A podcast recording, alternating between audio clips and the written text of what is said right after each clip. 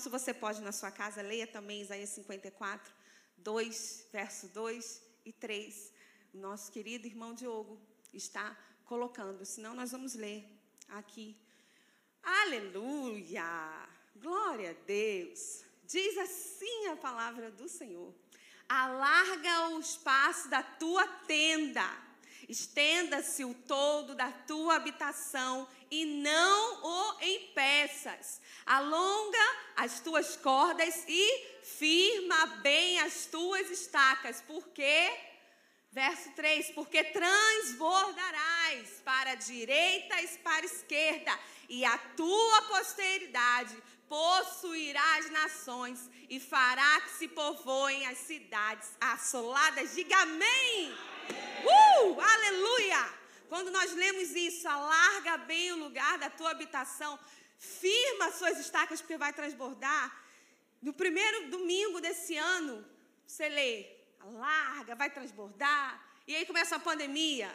Você faz o quê? Alarga o lugar da tua habitação, porque vai transbordar para a direita e para a esquerda. Porque nós somos a igreja do Senhor. Nada poderá nos impedir nessa terra. Está, firmar bem as nossas estacas. Se trata de consolidar, consolidar o que temos. E ano, esse foi o ano de consolidar. No meio da pandemia, muito líder foi consolidado, muito membro foi consolidado em Deus, firmou sua fé. Isso nós estamos firmando as nossas estacas. Por quê? Se a gente, se estamos numa tempestade, estamos fazendo uma barraca, vou usar o nome da versão ali, né, da NTLH, estamos fazendo uma barraca. Quem já fez camping aqui? Alguém já fez camping? É bom? Eu tenho uma certa dificuldade, mas para quem já fez, glória a Deus. Eu tenho uma certa dificuldade com bichinhos, né? nada demais, só a gente mata, pisa, nada demais. Mas a veterinária aqui, obviamente, já tem uma já tem mais, mais fica mais à vontade né, de estar no meio. Mas então, você que já fez camping, que já acampou, você precisou firmar bem a sua barraca, sim ou não? Você tem que firmar as suas estacas. Por quê? Quando a abundante chuva vem, se a barraca não está bem firmada, é um desperdício. Voa a barraca, nada contém, não contém água, é um, acabou. Acabou a barraca. Já era a barraca. Então nós estamos firmando bem as nossas estacas, porque o Senhor vai mandar chuva. E nós vamos conter essa chuva. Chuva de quê? Chuva de gente. Chuva da promessa de que o menor será mim, mas pequeno povo grandíssimo. Essa é a chuva de Deus sobre nós. E nós estamos firmando as nossas estacas, porque o Senhor está mandando. É esse encontro de domingo é uma prova de que Deus está cumprindo a palavra dele a nosso respeito. Nossas estacas estão sendo firmadas o Senhor vai mandar abundante chuva. Todos os dias acorde e fala: O Senhor tem promessas para mim. O Senhor tem algo bom para mim. A Bíblia fala que nós temos mais de 8 mil promessas, 5 mil no Velho Testamento e 3 mil no Novo Testamento. Então, só isso já é o suficiente para você dizer: Eu tenho 8 mil promessas. E aquelas que Deus fala com você, nós, como igreja, temos uma promessa. Isaías 60, 22. Menor será mil, mais pequeno, povo grandíssimo. Vamos dizer juntos: O menor. Aleluia. Nós temos uma promessa do Senhor. E essa promessa vai se cumprir porque o Senhor está alargando o lugar da nossa habitação. Hoje estamos aqui. Daqui a pouco 100, 200 não cabe. O Senhor vai alargar o lugar da nossa habitação. E aí seremos 500, 700 mil. O Senhor vai alargar o lugar da nossa habitação. Porque é assim, a gente vai, ele vai alargando o lugar e vai enchendo o lugar, vai alargando o lugar e vai mandando chuva. Alarga, manda chuva. E é assim que o Senhor está fazendo conosco. Nós Tínhamos um prédio no centro, que eram 50, 60, 70, não lembro, que dava cheio. E hoje estamos aqui e amanhã estaremos num prédio para mil em nome de Jesus. Amém? E é sobre isso que eu quero falar com você nessa manhã, sobre as promessas de Deus. Deus tem promessas para nós. Deus, ele não volta atrás nas promessas que ele tem. E muitas vezes nós aqui esquecemos delas. E o texto que eu vou falar hoje é sobre sabermos que temos promessas de Deus entendermos de que tudo já foi conquistado na cruz. Nossas promessas já foram conquistadas na cruz. Mas nós precisamos estar na posição de recebedor. Eu preciso receber. Tudo já foi conquistado por Cristo. Nada que eu faça, nada que, por mais que eu me esmere, por mais que eu ore, por mais que eu jejue, por mais. É a graça. É porque ele morreu por mim e por você. É pelo que ele fez, não pelo que a gente faz. Eu aceito Jesus, sou justiça em Cristo, sou justificado nele, e tudo começa a partir daí. Então eu entendo de que tudo já foi conquistado por Cristo na cruz, mas eu preciso me colocar numa posição de receber as promessas de Deus para mim. E para falar do texto dessa manhã, eu quero ir lá para começar com Abraão em Gênesis. Deus, quando chamou Abraão, ele disse: Abraão, querido, sai da tua terra, como você bem conhece, da tua parentela, você vai para um lugar que eu vou lhe mostrar. Pois bem, Abraão fez isso. Então, quando chega em Gênesis 12, 15, 17, também 18, Deus diz a Abraão: Abraão, a sua descendência vai estar cativa numa terra estranha por um período de tempo, mas eu vou libertá-los. Deus disse uma promessa: sua, sua descendência vai ser incontável, mas seu povo, a sua descendência vai ser cativa numa terra estranha, mas vai ser por um tempo, não para sempre. Eu vou libertá-los. E para cumprir essa palavra de Deus na vida de Abraão, passa-se o tempo e nós chegamos em Êxodo 3, que Deus chama Moisés. Deus chama Moisés e diz: Moisés, você vai, vai ser o libertador do povo. Vai a Faraó, fala com Faraó que você vai libertar o povo. E então Faraó vê a mão de Deus, o braço forte e a mão estendida do Senhor a favor do povo hebreu. E então Moisés, usado por Deus, tira o povo do Egito e começa então a levar a terra prometida. E nesse caminho do deserto, eles viveram muitos milagres, sim ou não? Era nuvem para cobrir de dia, era fogo para aquecer de noite, nuvem de fogo, coluna de fogo para aquecer de noite. Começou quando estava partindo para a terra prometida, o mar se abriu. Irmão, você pensa o mar se abrir? Hoje, se o mar se abre, a gente vai falar: ah, aconteceu com Moisés. Está lá na Bíblia, poxa. Agora, o povo que está ali nunca. Mar. Tá de brincadeira, né? Você vai andando, olha para um lado, olha para o outro, água e água. E aí o povo passa, e como você bem sabe, o exército de Faraó se afoga e o povo passou. Então, isso é um, é, é um momento, porque eles viveram muitos milagres, muitos milagres. E o povo vai pelo deserto. E chega um momento no deserto que o povo começa a reclamar demais. Demais. Todos nós sabemos e já ouvimos centenas de mensagens sobre a murmuração do povo no deserto. Que isso, quanto isso atrasou a, a caminhada deles, né? Foram 40 anos por causa da murmuração deles. E diante de tudo isso, diante de tanta murmuração, Deus diz assim em Êxodo 13, que é onde eu quero, onde nós vamos compartilhar nessa manhã. Êxodo 13. Nós vamos ler todo, alguns versículos, você vai lendo junto comigo, não precisa projetar ainda. Líder de célula, leia todo o capítulo na hora de compartilhar, que está ali no estudo, tá bom?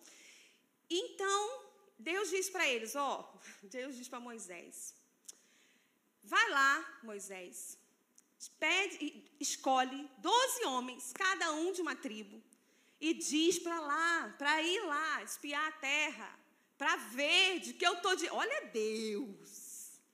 Moisés, na versão NTLHJ, né, nova tradução da linguagem de hoje da Jaqueline, ia dizer assim: o cabeção, pede esses marmanjos, escolhe doze, vai lá olhar que o que eu estou dizendo é verdade.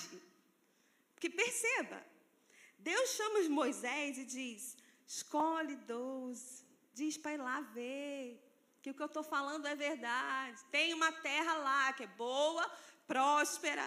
Tem uma terra, é verdade. Escolhe esses homens e vá lá ver essa terra. E é aí que eu quero começar com você, porque é aí que uma história muito interessante começa. Eles sabiam que Deus tinha uma promessa para eles. Eles sabiam que eles viram tantos milagres que Deus fez. Sabiam, tá? Deus tem uma promessa. E aí, vai lá então e vê. E eu quero ler com você Êxodo 13, no capítulo 1, no verso 1 e 2. sobre algumas verdades que nós precisamos aprender para receber do Senhor aquilo que Ele tem para nós, porque tudo já foi conquistado na cruz. Hoje eu trouxe a minha Bíblia, não estou usando o celular, porque fica mais fácil a letra, né? Que as, os irmãos já me viram assim, quase botando a Bíblia aqui, né? O celular, que a letra é muito pequena, não dá para você enxergar. Então hoje estamos aqui com a Bíblia, graças a Deus. Minha Bíblia, minha Bíblia, irmãos, que eu ganhei há 11, 12 anos atrás, no dia que eu fui ordenada pastora. 12 anos, e ela está linda, intacta, porque eu cuido realmente para que ela permaneça assim. Quando eu tiver 50 anos de ordenação pastoral, vou dizer: a minha Bíblia está aqui, a minha Bíblia. Um dia tão especial, tão importante. A igreja, no, na semana passada, passada? Sim, não, não, mês passado, Mês passado, agosto, nós completamos 13 anos de nova aliança. Diga para o irmão que está do seu lado, parabéns. Parabéns, não cantou parabéns, não teve bolo, né? Pandemia não ajudou, a gente não pôde nem comer um bolo junto. Mas ano que vem a gente comemora com a graça de Deus. Então vamos lá, Êxodo 13, 1 e 2 diz assim: O Senhor Deus disse a Moisés: Mande alguns homens para espionar a terra de Canaã, a terra que eu vou dar aos israelitas. Em cada tribo escolha um homem que seja líder. Verso 3. No deserto de Parã, Moisés enviou os espiões de acordo com as ordens de Deus, o Senhor. Todos eles eram chefes de tribos do povo de Israel. A primeira coisa que eu quero abordar com você a respeito disso é que aquilo que o Senhor te mostra, Ele quer te dar. É simples. Se o Senhor te mostrou algo, é porque o Senhor quer te dar. Aqui nós percebemos que o Senhor foi que mandou espiar a terra. No início diz: mande os homens, e Moisés mandou de acordo com a ordem do Senhor. Deus mandou eles irem para que vissem. Deus nos mostra muitas coisas. Deus nos mostra infinitas coisas. E nós muitas vezes não conseguimos perceber. Você já viu aquela pessoa que está vendo, mas não está enxergando? Mas é a mesma coisa? Não, não é. É igual ouvir e escutar. Você pode estar vendo um quadro, só que você está vendo o quadro pensando o que você vai fazer amanhã, pensando o que você vai fazer quando você sair da galeria de arte. Fala, pai, tem tanto para fazer. Eu tenho arroz para refogar, eu tenho, eu tenho filho, meu Deus. Mas você está olhando ali, você está vendo. Então, assim, você não está enxergando o que está no quadro, você não está fixado ali. Nossa, que arte bonita. Olha esse traço. Eu não entendo nada de arte. Mas alguém que enxerga a arte, ela vai ficar, meu Deus, que coisa bonita. E vai ficar ali enxergando aquele quadro. E na nossa vida é assim. Muitas vezes a gente vê, mas não enxerga o que Deus está mostrando para a gente. A gente passa por situações e passa por momentos que Deus está nos querendo, que Deus está querendo nos elevar, que Deus está querendo que, que nós possamos evoluir, mas a gente não consegue enxergar aquela situação dessa maneira. E é da mesma maneira, sim, Deus nos mostra coisas porque Ele quer nos dar, mas a gente não, não toma posse daquilo, como esses espias fizeram. Dez deles fizeram isso. Dez voltaram com um relatório ruim, a gente vai ver daqui a pouco. Eles foram para ver a terra, mas somente Caleb e Josué viram. Deus tem isso para nós. Se ele, irmãos, quem gosta de doce, levanta a mão. Quem não gosta, eu vou orar por você. Você precisa de uma oração forte, porque doce é bom demais. Se você como a Bíblia diz, se nós, sendo maus, sabemos dar coisas boas aos filhos, imagine nosso Pai que está no céu. Você vai numa bombonier, e aí você leva seu filho, e você mostra todos os doces da bombonier para o seu filho. Você fala: Olha, filho, quanto doce gostoso. Olha aquele que você gosta, filho. Ok. Olha o pé de moleque. Ah. Pronto, vamos embora. Quem faz isso, irmãos? Sem sair com uma bala. Primeiro que a criança vai chorar. Primeiro que ela vai fazer um escândalo. Deus, ele não vai mostrar algo para você que ele não quer te dar. Deus não vai fazer você sonhar com algo, ter uma visão de algo que ele não quer te dar. Ele gerou isso em você, ele gerou o seu pensamento, ele está mostrando porque ele quer te dar. Se a gente não entende isso, a gente passa desapercebido pelas circunstâncias. E sabe o que acontece muitas vezes? A gente não entende por duas razões. A primeira é porque a gente acha que é grande demais para a gente. Deus mostra uma coisa, seja material, casa, seja um carro, seja uma família restaurada, seja uma célula muito grande, seja material ou espiritual. Deus mostra e a gente pensa, ah, é demais para mim. Ah, você está orando e Deus fala ao seu coração e você vê aquilo. Ah, ah, fala sério. Não vou dar conta disso nunca. Mas ninguém dá conta nunca. Quem deu foi Cristo na cruz. E é por isso que nós estamos aqui. E aí a pessoa acha que aquilo é muito, porque ela pensa que tem a ver com ela. E aí tudo para. Ela não entendeu. Deus me mostrou, porque Deus quer me dar. Deus, eu não sei como o Senhor vai me dar, mas o Senhor vai me dar.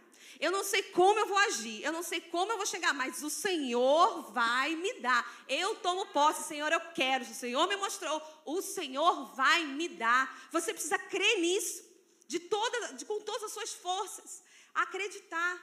Nada que você viu até hoje na sua vida foi em vão, se veio da parte de Deus. Se veio da parte de Deus, comece a lembrar.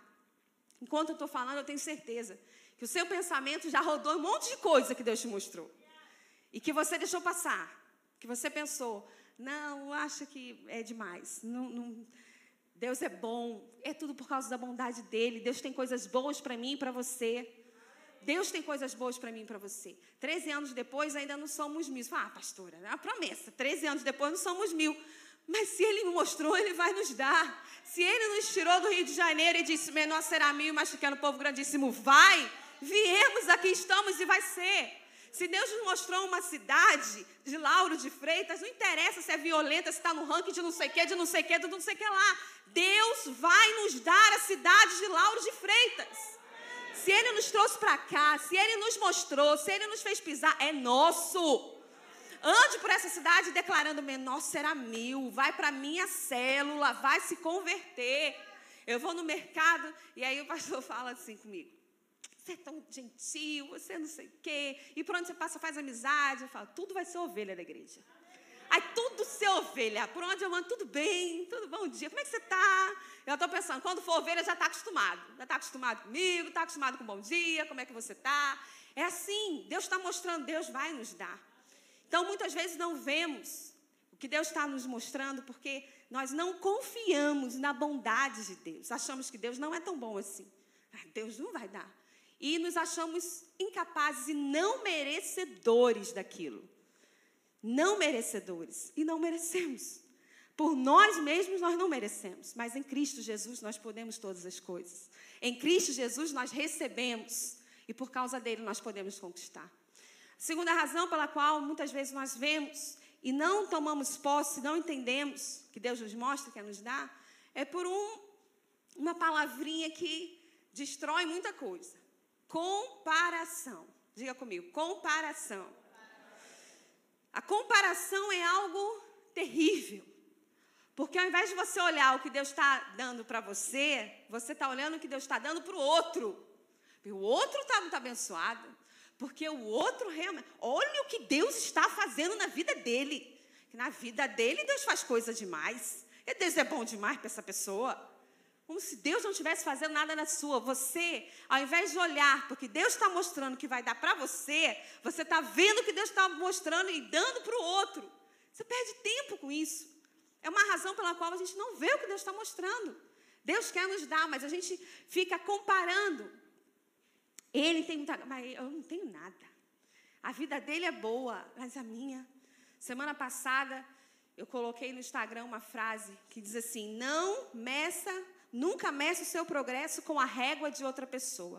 O que significa isso? Cada um tem um progresso pessoal. Se você pega uma família, principalmente na internet, né? Aí você pega e fala, gente, que coisa bonita, que coisa mais perfeita. Mas a minha família não é assim. E Deus está mostrando que a sua família vai ser próspera, que a sua família vai ser restaurada, que vai haver abundância de dias, de riqueza, de amor, de alegria. Só que você não está vendo. Por quê? Você está vendo que a família do outro é muito bonita, é muito abençoada, é muito linda, mas a minha, né? Como se aquilo fosse um padrão de felicidade, de alegria e de progresso. Não, uma, uma família assim é uma família que realmente tem sucesso. Não! Se para ele é sucesso, se aquela família é ótimo, mas para você é para você. A sua família é abençoada, é próspera, Deus está te mostrando isso. Então não fique perdendo tempo fazendo comparações, porque elas destroem. A, a comparação, ela tem o poder de engolir os nossos dias. Porque a gente vai vendo o que os outros estão recebendo, fazendo e destrói, é uma ingratidão diante de Deus, porque não é grato não agradece pelo que Deus faz na sua vida. Então, em nome de Jesus, que seus olhos sejam abertos e que ao, ao invés de olhar para o lado, você olhe à sua frente ao que Deus está te mostrando, porque Ele quer te dar. É isso que Ele quer te dar, em nome de Jesus. O nosso crescimento começa onde a comparação termina. Quando a gente entende que não adianta se comparar, a gente avança e começa a enxergar o que despias. Eles não entenderam o que Deus estava mostrando, Deus queria dar nós entendemos, Deus vai mostrar. Quando eu não continuar comparando a minha vida com a do outro, quando eu entender que Deus é bom para mim, que eu sou recebedor, que eu não mereço mesmo, mas pela graça eu recebo, Deus abre os seus olhos, as escamas caem você consegue enxergar o que Deus tem para sua vida. Esse é um ponto importante de entender e receber o que Deus tem para nós diante de uma promessa. Diga para quem está ao seu lado, mesmo de máscara. O que o Senhor te mostrar, Ele quer te dar. Em nome de Jesus. Segundo ponto, eu quero ler com você, ainda no capítulo 13, verso 27 e 28, que diz assim: Eles disseram a Moisés, eles voltaram da, da terra que eles já haviam espiado, voltaram e disseram assim para Moisés: nós fomos até a terra onde você nos enviou. De fato, vamos ler de novo, só para você se encontrar aí. Êxodo 13, estamos no verso 27. Eu quero abordar com você o segundo ponto para recebermos a promessa do Senhor. Êxodo 13, 13. Oh, meu Deus, me perdoem, gente. Eu estou em números. Tá vendo? Me ajuda. Tá com uma pedrinha que fala, pastora, é o números. Então, mundo tentando ajudar, tentando fazer um número. É números. Eu estava em Êxodo falando de, de Abraão, me perdi quando chamou Moisés, agora já está em números. Vamos. Números 13, 27 e 28. Eles disseram a Moisés: Nós fomos até a terra onde você nos enviou. De fato, ela é boa e rica, como pode se ver por essas frutas, uvas, mas os que moram lá são fortes. E as cidades são muito grandes e têm muitas muralhas. Além disso, vimos ali os descendentes dos gigantes. Segunda, o segundo princípio que nós podemos abordar para receber as promessas de Deus é que o seu futuro depende do que os seus olhos veem. Observe. Aqui, se você ler todo o texto, você vai ver que um cacho de uva foi carregado numa vara por dois homens. Você imagina o tamanho da uva. Imagina. Eu ia ficar super feliz. Então, um cacho numa vara para dois homens carregar. E eles chegam para Moisés e dizem assim: Ó, oh, é até que é legal, mas tem muito gigante. É uma terra muito difícil. Não vai dar, não. O que eles, quer, o que eles estavam dizendo com, com isso? De que o que eles viram foi mais forte, as uvas que eles viram não foi mais forte do que os gigantes. Eles focaram no gigante. Tem muito gigante, Moisés, não vai dar conta não. Não vai dar certo isso. Eu, eh, eles, eles se sentiram como gafanhotos, porque eram gigantes, homens de grande estatura. E porque o seu futuro depende do que você vê. Porque eles passaram tempo, e muitas vezes nós fazemos isso, discutindo o tamanho do gigante. Da onde veio o gigante? Como é que é o gigante? Qual o tamanho do gigante? E eles, nós vamos ler que eles morreram. Deus disse no capítulo 15, no capítulo 14, vai, vai morrer todo mundo, só Josué e Caleb a descendência deles vão entrar. Vai morrer todo mundo. Os olhos deles, dos espias, dos dez espias, estavam no gigante. Estava mais no gigante do que em quem fez a promessa. Eu quero te dizer nessa manhã, em nome de Jesus: maior do que o gigante é aquele que fez a promessa. Se Deus te fez uma promessa, sinta o cheiro das uvas, olhe as uvas, desfrute do que Deus tem para você antes dele colocar na sua mão. Desfrute, descanse, fala: não, gigante, ah, legal, mas olhe o que Deus tem para mim. Dificuldade, problema vai ter, mas quando você fala: maior é o Deus que me fez a promessa. Esse gigante vai cair, esse gigante não vai impedir de receber a promessa de Deus para mim. Muitas pessoas, elas passam tempo, e você já percebeu isso, discutindo o problema. Elas veem uma situação e elas ficam tanto desgaste, né? tem tanto desgaste, gastam energia discutindo sobre o problema. Ah, e você viu aquilo? Ah, ótimo. Tudo depende do que seus olhos veem. Seu futuro depende do que seus olhos veem. Ótimo.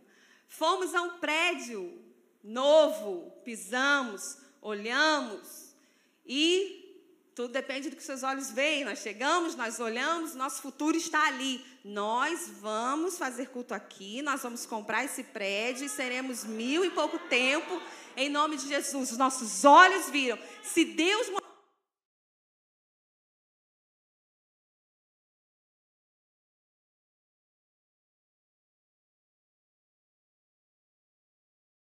Se Deus te mostrou, Ele quer te dar. Deus não ia te levar àquele prédio, porque Ele começou com isso ano passado. Não, vamos ter um prédio novo, vamos ter um prédio novo. Em casa ele estava, ó. Chegou para os pastores de rede, vamos ter um prédio novo, vamos ter um prédio novo. Depois veio para a igreja, vamos ter um prédio novo, vamos ter um prédio novo, vamos ter um prédio novo. E aí, quando nós chegamos lá, na semana que estávamos, que ele, nós fomos lá primeiro, eu e ele, eu falei, meu amor, como pastor da igreja, né? Eu direcionei a ele, eu falei: se Deus te mostrou, Deus quer te dar, meu amor. Deus não ia levar você a falar, não, Deus quer te dar. Como vai ser? Não sei. Porque o nosso futuro depende do que os nossos olhos veem, do que os nossos olhos veem. Eu não estou vendo que não tem dinheiro, eu estou vendo que a gente vai possuir a terra. Eu não estou vendo o gigante, eu estou vendo a uva.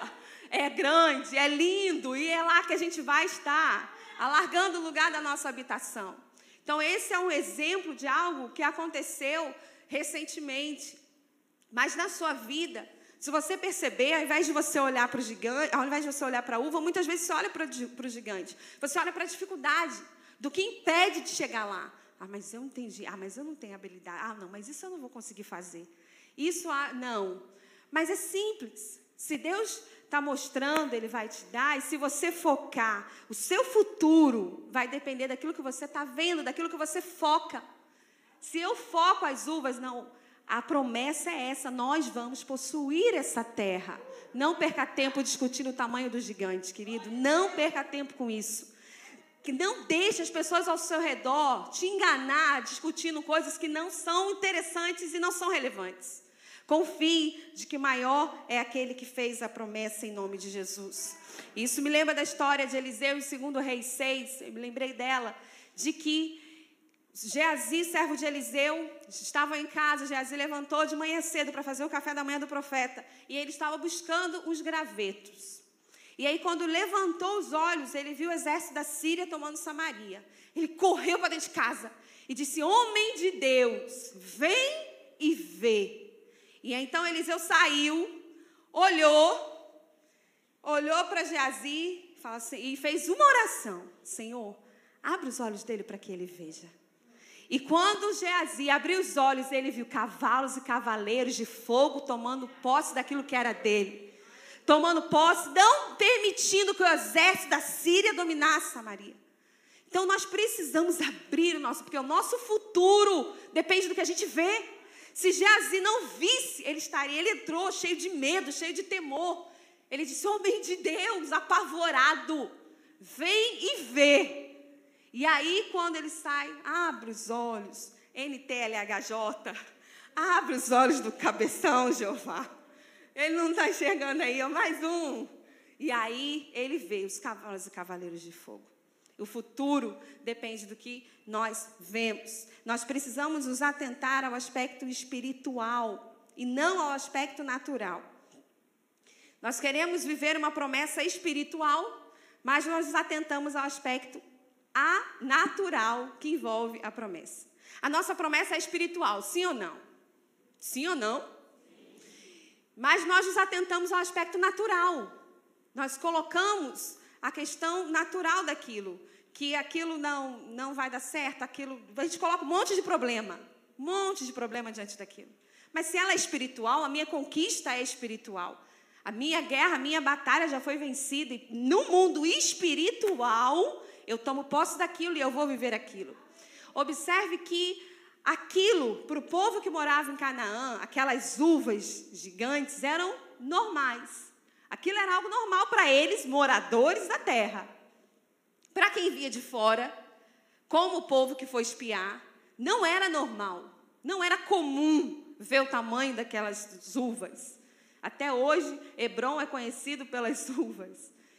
Não era normal, mas ainda assim, eles vendo algo tão fora do comum, eles não conseguiram se atentar para aquilo. Às vezes Deus faz algo tão grande, tão grande, que a gente não consegue ver e continua olhando para o tamanhozinho do gigante. Ele faz um movimento, mas a gente não olha a situação que Deus mudou, a situação que Deus transformou, a gente olha aquele gigante. Mas isso aqui Deus pega uma família, restaura, liberta, tira o filho das drogas, tudo acontece, muda completamente a família. E aí, uma esposa olha e fala: Ah, mas ele ainda gosta de jogar videogame. Eu não acho que isso vai. Não, mas não dá, não é tanta coisa assim. Deus me mostrou uma família servindo ao Senhor. Deus me mostrou uma família que vai dedicar os dias servindo. Meu marido vai ser um líder de célula. Mas ele gosta muito de jogar videogame. É, é uma coisa tão sem sentido. A pessoa que olha de fora fala: Deus mudou sua casa, olha a sua família, Deus transformou tudo. E você está vendo isso? É da mesma maneira com eles. O tamanho das uvas, tudo, e eles se atentaram aos gigantes. E o futuro deles foi comprometido. E algo interessante é que se nós não podemos ver em nossa mente, nós não vamos ver em nosso futuro. A mente, ela é algo extraordinário. Diga comigo, se eu não posso ver em minha mente, eu não verei em meu futuro. Sua mente é a força que afeta tudo mais em sua vida. A sua mente é poderosa. E aí eu lhe digo: ou você domina a sua mente, ou a sua mente vai dominar você. Sim ou não? Sim ou não? Ah. Ou você domina ela, ou ela vai te dominar. E aí nós percebemos em 2 Coríntios 10, 5 que diz: levando todo pensamento cativo ao Senhor. Quando eu levo o meu pensamento cativo ao Senhor, eu estou tornando o meu pensamento prisioneiro. E não o meu pensamento me torna um prisioneiro. O meu pensamento não vai ditar o que eu faço, o que eu tenho que fazer, e não vai ser. Eu não vou ser prisioneiro do meu pensamento. Eu não vou ser limitado pelo meu pensamento. Eu não vou ser questionado de não poder, de não avançar, de não isso, de, de Deus não é tão bom assim. Eu não vou me limitar por causa do meu pensamento. Eu domino o meu pensamento, porque eu levo ele cativo ao Senhor. Ei, pensamento, você não me domina, não. Eu domino você. Você está preso em toda obediência a Cristo Jesus. Tudo que eu faço, eu preciso saber que a minha mente, se eu não ver na minha mente, eu não vou ver no meu futuro. Eu preciso entender e ter clareza disso, proteger a minha mente. Agora eu vou pedir para vocês projetarem Filipenses 4, 7 e 8, para eu não citar e passar nenhuma. Filipenses 4, 7 e 8. Sobre os nossos pensamentos. E a paz de Deus, que excede todo entendimento, guardará o vosso coração e a vossa em Cristo Jesus. E o verso 8 diz assim: Finalmente, irmãos, tudo que é verdadeiro, tudo que é respeitável, tudo que é justo, tudo que é puro, tudo que é amável, tudo que é de boa fama, se alguma virtude há e se algum louvor existe, seja isso o que ocupe o vosso pensamento. Diga para o irmão estar do seu lado, seja isso que ocupe o seu pensamento. Ocupe sua mente com aquilo que Deus pensa.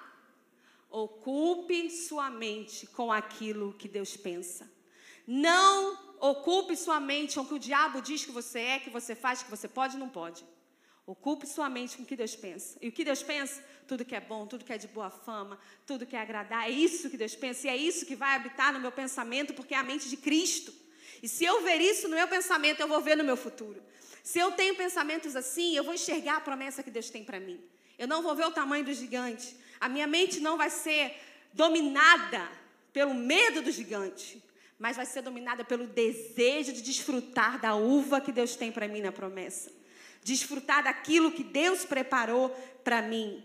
Em 1 Coríntios 12, 16 diz assim: Pois quem conheceu a mente do Senhor que o possa instruir? Nós, porém, temos a mente de Cristo. Nós temos a mente de Cristo. E isso muda tudo, porque a mente de Cristo nos faz ver o nosso futuro que Ele já planejou. O futuro já foi preparado por Deus e Ele está nos mostrando. E você precisa ver isso na sua mente para viver plenamente a promessa de Deus. Leia comigo no capítulo 14 de Números. Capítulo 14 de Números. Nós vamos ler verso 21 e 23. Isso. Pronto. Vamos ler do 21 a 23.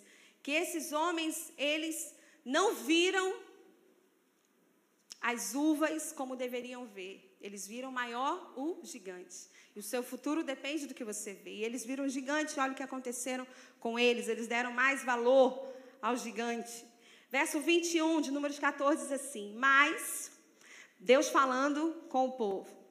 Mas pela minha vida e pela minha presença gloriosa que enche toda a terra, juro que nenhum desses homens viverá para entrar naquela terra. Obrigada, tá na mesma versão. Obrigada. Eles viram a minha glória e os meus milagres que fiz no Egito e no deserto. No entanto, dez vezes puseram à prova a minha paciência e não quiseram me obedecer. Olha o que Deus diz: eles nunca entrarão na terra que jurei dar aos seus antepassados. Nenhum daqueles que abandonaram a terra vão herdar, vão viver nela. Olha que coisa. Deus disse para eles: só porque você, não é só, porque vocês deram mais crédito ao gigante do que ao que eu estou te mostrando, fruto da terra prometida.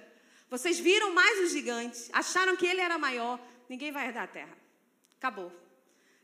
E você percebe, é muito interessante, que Deus bate papo no versículo, no capítulo anterior está no 13. No 12 é interessante, porque Miriam se levanta contra Moisés e diz: Ué, só Moisés é líder? Só Moisés pode falar com Deus? NTLHJ, que palhaçada é essa? Não, não é só Moisés, não. Estou aqui e não sei o quê. E aí tenta causar uma rebelião. E aí vem Deus e junta os filhos, junta ela, Miriam, Arão. Vem cá, seus cabeção, vem cá. Deixa eu falar. Com vocês eu falo com visão, disso, mas com Moisés é face a face. Eu constituí Moisés. Vocês estão reclamando de quê? E aí Deus coloca uma leve. Deus ia acabar era com tudo. E aí Moisés, oh Deus, faz isso não. Aqui nós vemos Moisés falando, antes Moisés já tinha intercedido pelo povo. Mata não, Deus. Mata não. Imagina a cena. Um homem chegando para Deus. Mata, ai, Deus, vou pensar, que na versão tem assim. Eu vou pensar, Moisés, esse povo não merece. Eu fiquei pensando, gente, olha a intimidade do cara. Deus, eu vou fazer. Aí Deus diz, eu vou fazer. Ele vai, faz não, Deus, tadinho do povo. Aí chegou uma hora que, como está escrito aqui, Deus se cansou e falou: quer saber? Acabou. Não vai. Só Josué e Caleb e a descendência dele. E aí nós vemos no capítulo de que eles foram consumidos e que eles morreram realmente no deserto. O futuro depende do que você vê. Eles viram mais os gigantes e foram consumidos pela morte. Morreram e não herdaram a terra prometida. Se atente ao que Deus tem para você. Mantenha os seus olhos na promessa e não no gigante. Maior é quem fez a promessa do que o tamanho do gigante. Creia nisso e eu tenho certeza que você viverá plenamente tudo que Deus preparou para você. E a terceira e última, e o terceiro e último ponto, eu vou começar essa mensagem hoje e eu vou encerrar ela domingo que vem. Não, gente, me ajude. O povo do YouTube vai pensar o que da gente, né? Vamos fazer mais bonito? Então vamos lá.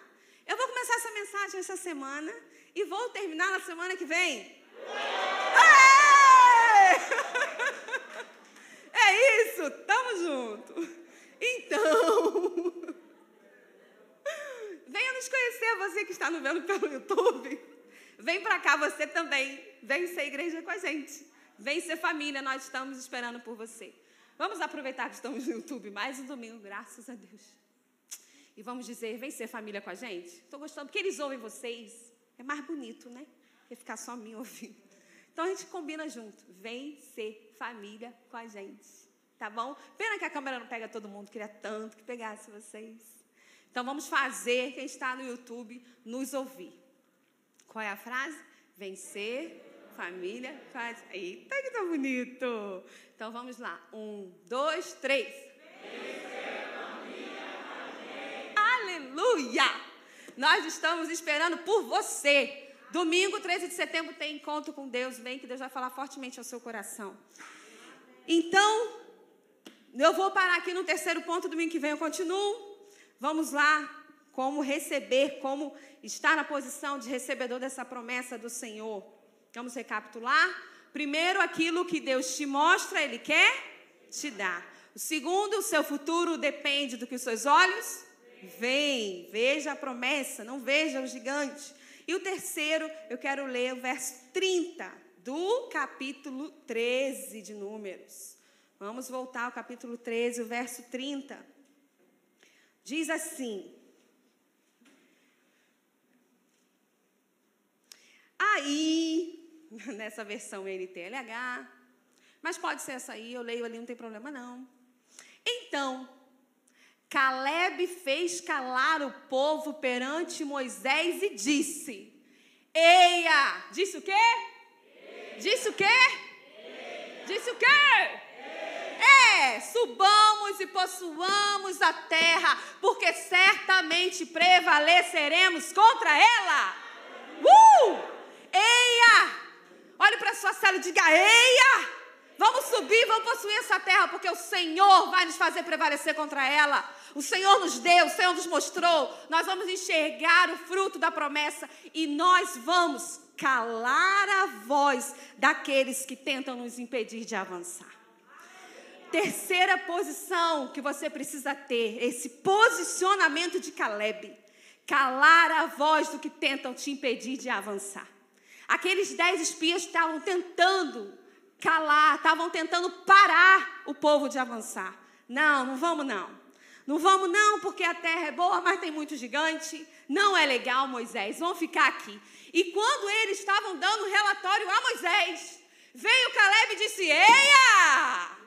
Subamos e possuamos a terra, porque certamente prevaleceremos contra ela. O que você faz quando alguém se levanta e diz para você que você é doido? O que você faz quando alguém se levanta e diz que a promessa não é para você? Deus te mostrou isso? Não, não é para você não. Deus te não, vai dar nada. Deus está te levando a bombonier para te dar a mão e levar para casa. Não, Deus vai te dar não. Eita. Cale a voz daqueles que querem tentar te impedir. A sua célula, líder querido, tem 10, vai ter 30, vai ter 10 líder em treinamento, vai crescer, vai multiplicar. Quando alguém disser a sua célula ainda tem 10, você diz: Eia! Eu vou subir e possuir, porque menor será mil e mais pequeno povo grandíssimo. Deus vai me dar tudo aquilo que Ele prometeu. Mas você precisa calar a voz do inimigo, Cale a voz do diabo. Cale a voz daqueles que te rodeiam e que pensam que você não vai possuir a terra, que você não vai possuir a promessa. Cale a voz dessas pessoas. Tenha uma postura de Caleb diante do Senhor. As suas palavras, elas lançam alicerce para o seu futuro. As palavras de Caleb impedindo o povo daquele relatório ruim, deram alicerce para o futuro de Caleb.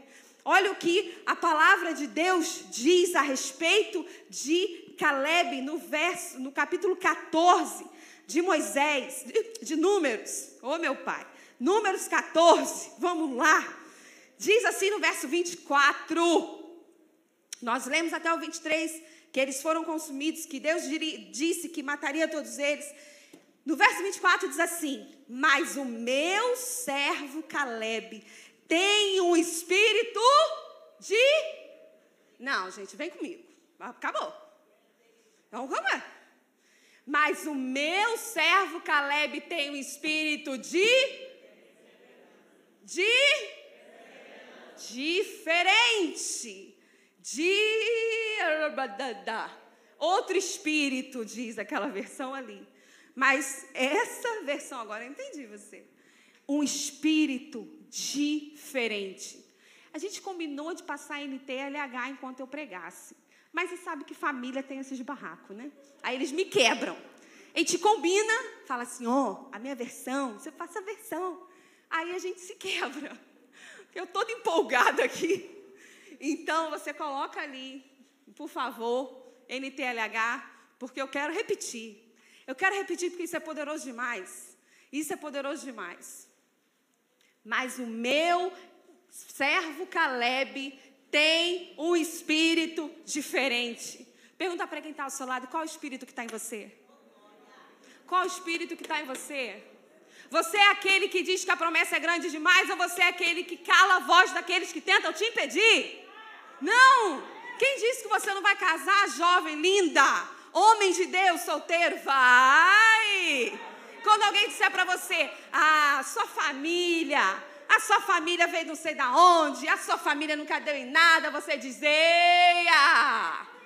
Deus tem um casamento, uma promessa para mim, eu vou ter uma família cheia da glória de Deus. Meus filhos vão ser batizados no Espírito Santo com 5 anos de idade.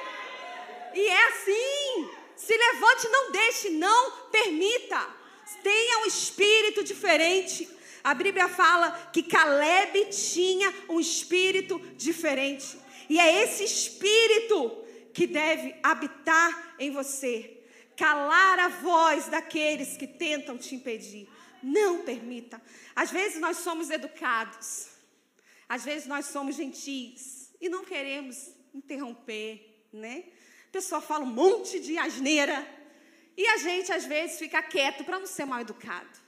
Mas eu aprendi a não ficar, não. Eu aprendi a pedir licença. Eu não falo eia muitas vezes. Mas eu digo, então, deixa eu te dizer. Porque estamos aqui há 13 anos e eu vou repetir: o menor ainda não é mil. Aí se alguém vier dizer, ué, ela tem 13 anos? Não, o menor será mil, mas que é um povo grandíssimo? Eia! Subamos e possuamos a terra. Deus vai nos dar. Deus nos fez a promessa. Davi, quando foi para derrubar um gigante, escuta comigo aqui, ó.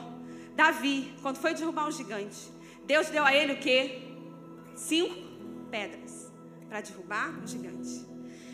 Quando Deus quis expandir o reino de Davi, Deus deu a ele um exército. E é isso que Deus está nos dando, um exército, porque o Senhor quer nos expandir. O Senhor quer expandir o reino dele através da nova aliança. O Senhor quer expandir para cada bairro, para cada casa. O Senhor quer expandir a nova aliança. E Deus está nos dando um exército. A sua célula é um exército. A sua família é um exército.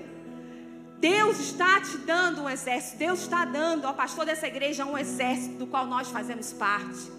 Nós somos o exército que Deus está dando a ele para avançar, para possuir a terra prometida, para que cada casa dessa cidade seja uma igreja, para que cada crente seja um ministro, para que cada criança seja cheia do Espírito Santo, para que cada jovem não queira se prostituir, não queira se drogar, mas queira dizer: Eu tenho sede de Deus, eu quero Deus. Cada adolescente que não vai perder os seus dias sem propósito, mas vai viver para o Senhor, vai dizer: Eu tenho espírito diferente, eu vou calar a voz daqueles que tentam me impedir.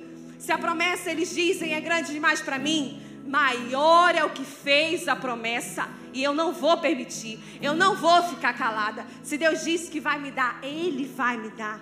Caleb tinha um espírito diferente e Caleb alimentou a mente dele com a visão das uvas e não dos gigantes, e por isso ele confessou.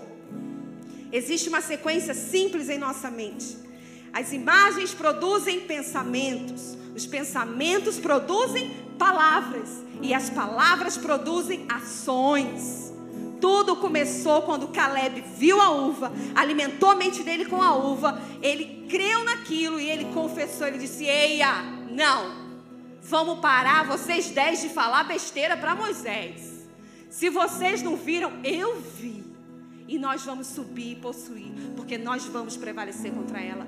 A sua família vai ser completamente restaurada, porque você vai prevalecer contra o gigante.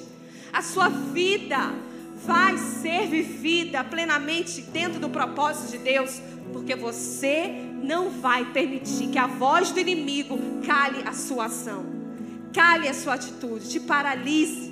Não seja paralisado. Deus te mostrou, é porque o Senhor quer te dar.